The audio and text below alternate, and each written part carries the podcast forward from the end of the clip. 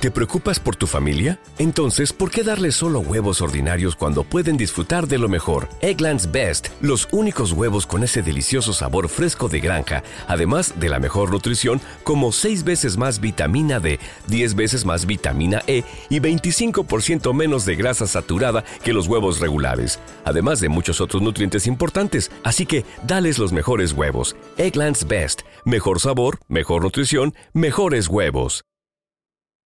La persistencia de una hija en encontrar al hombre que le quitó la vida a su madre, la exhumación de un cadáver, un amigo detective y la fotografía que escondió por cinco décadas, la siniestra clave para dar con el nombre del asesino.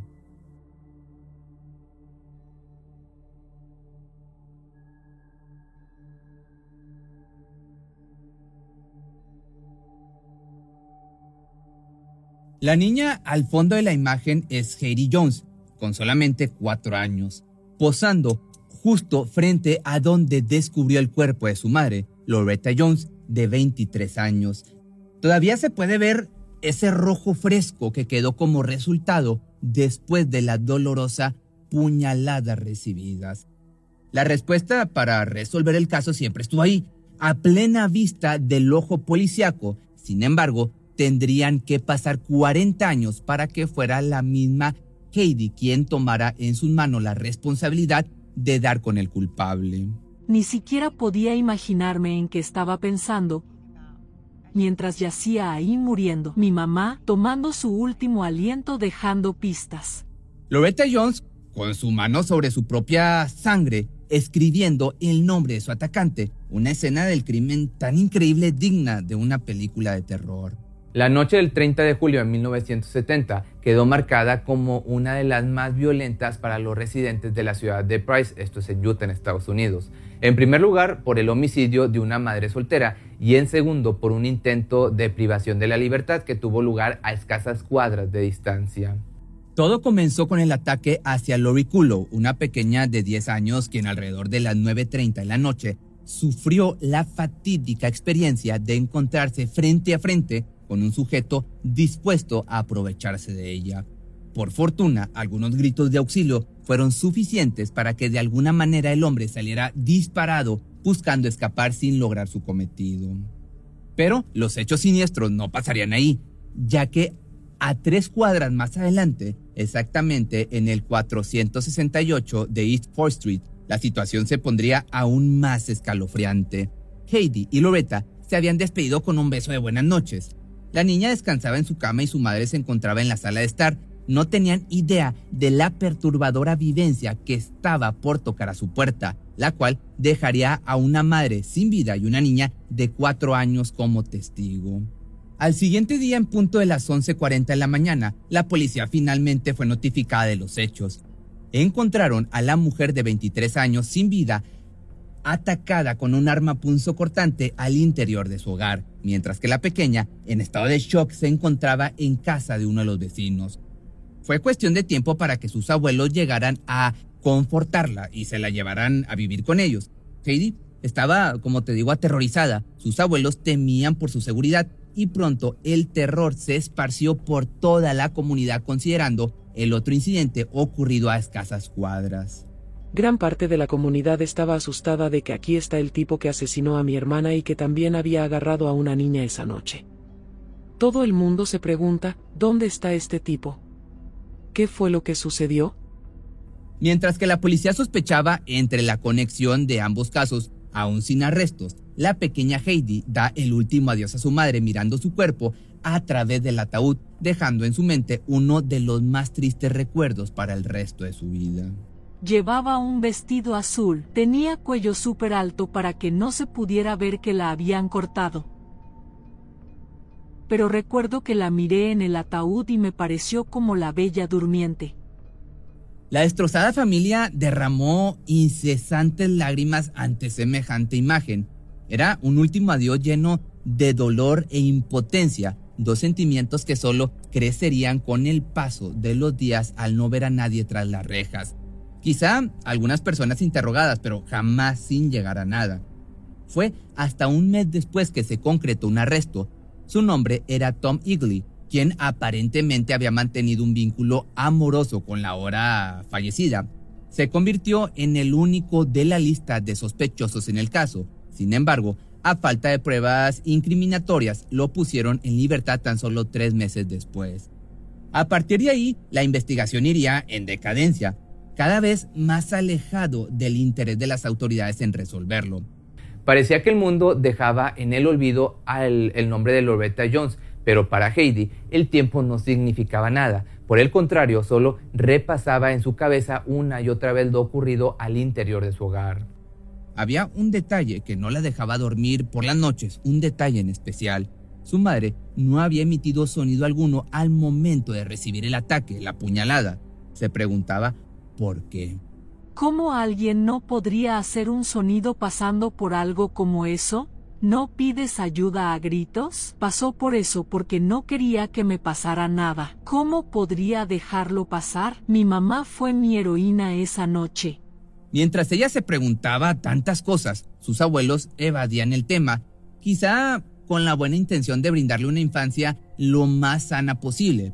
Pero, en lugar de seguir con su vida como si nada hubiera pasado, a la pequeña le molestaba el hecho de no poder hablar de su propia madre en casa. Recuerdo enojarme mucho, llorar mucho. Cada vez que intentaba hablar con mi abuela sobre mi madre la hacía llorar. Ella decía, ¿por qué no la dejas ir? Y le dije, porque no puedo dejarla ir. Para la madre de Loretta no había nada más doloroso que haber enterrado a su hija, por eso intentaba dejar atrás el sufrimiento de empeñarse en encontrar al culpable, ya que eso significaba mantener la herida abierta por muchos años más. Katie lo comprendió ya con el paso de los años, mas no compartía la misma opinión, por lo que su deseo de justicia solo se acrecentaba junto con su madurez y pensamiento. Un día estaría lista para tomar las riendas del caso y lo haría sin dudar. Sé que habría hecho todo lo posible para hacer lo que tenía que hacer por mí y lo demostró la noche en que fue asesinada. Le debía a ella hacer algo al respecto. Para cuando cumplió 23 años, finalmente dio el primer paso a retomar el caso de su madre. Lo hizo luego de ver un programa llamado Misterio sin resolver, que seguramente si lo conoces. De ahí tomó algunas ideas que empezó a llevar a cabo, como por ejemplo enviar cartas al Departamento de Policía de Price City, una tras otra sin recibir respuesta. Si pudiera mantener viva la conversación sobre mi madre, entonces tal vez podría ayudar a resolver su caso. Sin embargo, no importa cuántas veces lo intente, pareciera que quien la recibe decide ignorarlas o simplemente jamás llegan a su destino. Es así como se cumplen 36 años desde que se llevó a cabo este asesinato, aún sin culpables y sin intenciones de resolverlo por parte de la policía. Entonces Heidi, ahora una adulta más consciente y con alto grado de madurez, decide regresar a su ciudad natal dejando atrás las opiniones de sus abuelos y su tía, quienes solo quieren que Loretta descanse en paz. Una vez ahí, hace cuanto puede para captar la atención de los investigadores, pero no lo logra sino hasta el año 2009 cuando por casualidad se reencuentra con un viejo amigo, David Brewer, quien afortunadamente había dedicado su vida a trabajar como detective. Ambos comenzaron a platicar y los primeros recuerdos de la mujer emergen como espuma para relatar al detective cada detalle que pudiera ser importante. Lo que recuerdo vívidamente es que escuché un ruido. Fui a la puerta del dormitorio y miré a través de la cerradura y vi algo tirado en el suelo y al principio pensé que era una pila de ropa sucia. Pero al siguiente instante la niña de cuatro años estaba parada frente al cuerpo sin vida de su madre, quien yacía en el suelo cubierta de rojo, brutalmente atacada. Mi próximo recuerdo vívido es que estoy en el patio delantero y mi vecino de al lado está cavando en busca de gusanos. Él dice, Eddie, ven aquí tengo que mostrarte algo, y le dije, no puedo, creo que mi mamá está muerta. Sus escalofriantes detalles fueron suficientes para conmover al detective David. Ella nunca había comentado nada durante sus años de amistad en el colegio. Simplemente lo guardó para sí misma esperando el momento indicado para conversar al respecto y cuando lo hizo, su valentía pues rindió frutos. El investigador puso manos a la obra desempolvó el caso de Loretta Jones e inició con una búsqueda que tenía muy pocas posibilidades de concretarse. ¿Cuál es la identidad del asesino? Era lo que se preguntaba. No obstante, el proceso para darle respuesta a ese cuestionamiento comenzaría de la peor manera. Por alguna razón, los expedientes no estaban donde se suponía. Rápidamente descubrí que no tenía pruebas, ni ningún archivo del caso, lo cual es poco común porque los homicidios se guardan de por vida. De querer seguir con la investigación se tendría que comenzar desde cero, como buscar recortes viejos de periódicos donde la información del caso se mostraba casi en su plenitud, por ejemplo, el testimonio de las autoridades que acudieron a la escena del crimen. De ahí descubrió la manera tan desgarradora en que fue descubierto el cuerpo de Loretta, recostado de lado con sus manos sobrepuestas en un charco rojo, víctima de 17 ataques con un arma punzocortante en la espalda y dos en el pecho. Además, otros detalles sobresalieron, como que la puerta no fue forzada y su falta de autodefensa al recibir el ataque. Alguien que es apuñalado varias veces definitivamente mostraría heridas defensivas en un caso típico. Yo creo que Loretta se quedó callada para proteger a su hija porque tenía miedo de que si hacía ruido, ésta saldría corriendo y también sería lastimada. Dada la escasa información, las posibilidades de dar con un sospechoso estaban reducidas casi a cero. David y Heidi conversaban frecuentemente buscando alternativas hasta que surgió un comentario que pasaría a convertirse en uno de los descubrimientos increíbles. David me dijo, lástima que no tenemos fotos de la escena del crimen. Esta frase despertó en ella un recuerdo que había reprimido durante los años, los últimos años. Existió una caja que su abuela había guardado con decenas de cosas referentes a este homicidio. De ahí surgió la macabra fotografía en la que la niña posa sonriente a un costado de la escena del crimen. ¿Por qué le están sacando una foto ahí mismo donde su murió su mamá? La mancha de sangre aún estaba ahí, pero esta era la única foto que teníamos de la escena del crimen. Junto a los archivos se encontraba el recorte de periódico donde se podía ver a un oficial al lado del único sospechoso sobresaliente en todos esos años, Tom Edley, que ya te lo había mencionado. Según el relato que contaban los documentos, este hombre solo había sido un tipo en el lugar equivocado a la hora menos indicada. A la par, se encontraban otros datos relevantes, es decir, el caso de la niña de nombre Lori Kulow.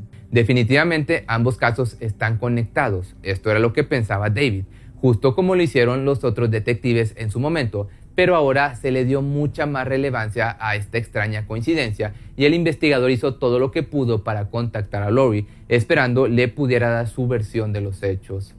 Mientras tanto, Heidi encontraba otra pista de igual valor entre las cosas de su abuela.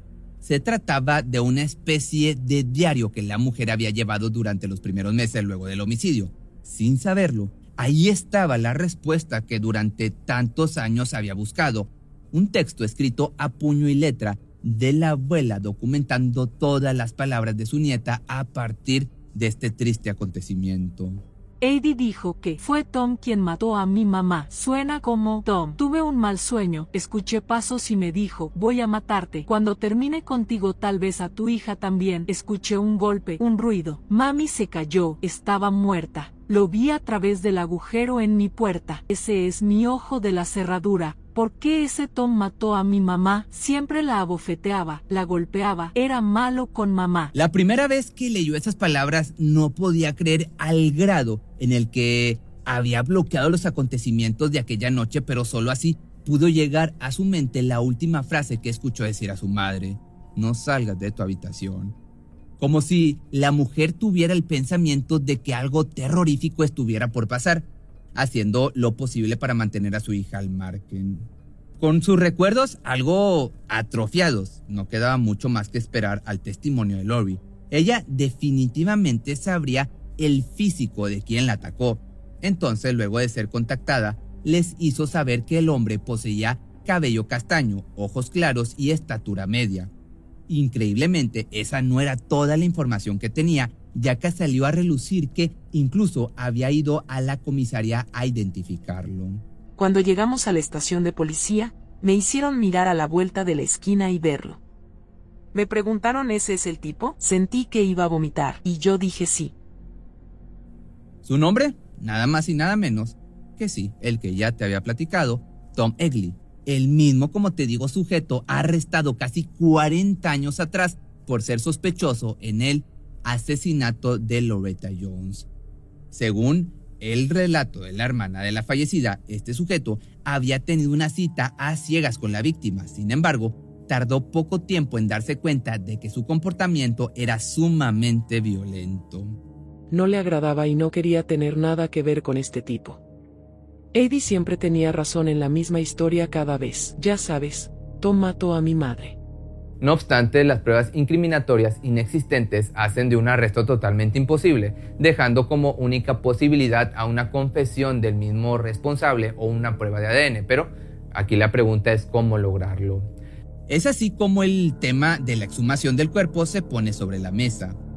Dame la pala y te ayudaré a acabar fue la respuesta de Heidi cuando le propusieron la controversial solución. Pronto las noticias comenzaron a cubrir tal información despertando la curiosidad de miles de espectadores. Ya era el año 2016 y estaban a punto de descubrir la identidad de un matón, de un asesino cuyo crimen databa desde los años 70. La idea principal era llegar hasta los oídos de Tom esperando despertar en él alguna acción que lo pudiera incriminar. Pero además de él, amigos y familiares comenzaron a involucrarse más en el caso hasta que incluso el detective recibió una llamada por parte de un amigo de la familia Jones. Dice, oye tengo una información para ti que tal vez te resulte interesante, ¿alguna vez supiste que Loretta escribió el nombre del asesino con sangre? Y yo digo, ¿cómo puedes saber esto de todos modos? Quiero decir, ella dice, estaba viviendo con la abuela de Eddie en ese momento, yendo a la escuela. Ella dice, lo vi ahí mismo con mis propios ojos, tenemos una foto de la escena del crimen. Miramos y con un poco de manipulación de color en esa foto, está claro como el agua. Ella escribe esta T y esta O. Las primeras dos letras del nombre de Tom, escrito la misma sangre que ella derramó siendo apuñalada. Todo el tiempo estuvo ahí, pero nadie le dio la importancia que se debió en su momento. Mi mamá tomando su último aliento escribiendo T I O, dejando las pistas. Pistas que tardarían 46 años en ser descubiertas y ahora, con toda esta ola de información, el caso estaba muy cerca de llegar a su cierre. Mas todo dependía de los resultados de ADN obtenidos del cuerpo de Loretta. Parecía que estaban a un paso de la verdad hasta que todo se vino abajo por los nulos rastros de ADN, nuevamente sin pruebas para hacer justicia.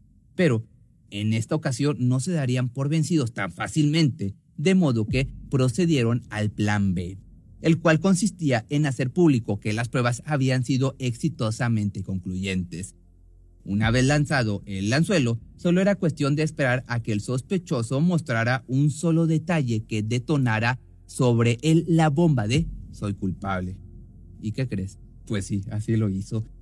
Al poco tiempo la policía recibió la llamada de una mujer asegurando ser vecina de Tom.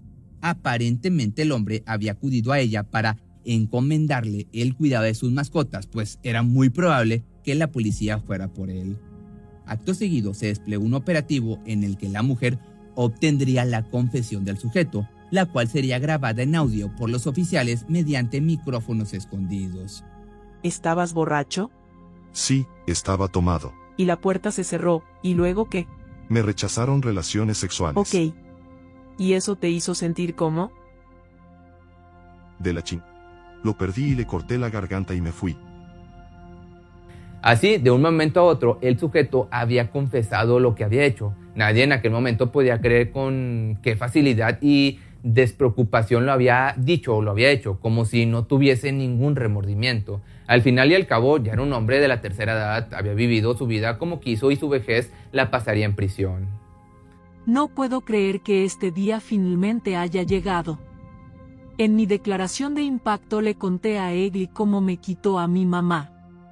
Ella se perdió mis primeras citas, se perdió que obtuviera mi licencia de conducir, que me casara, se perdió todo en mi vida. Si te gustó este video no olvides seguirme en mis dos canales de YouTube que me encuentras como Pepe Misterio y Pepe Misterio Choice. También me encuentras en TikTok como Pepe Misterio Media.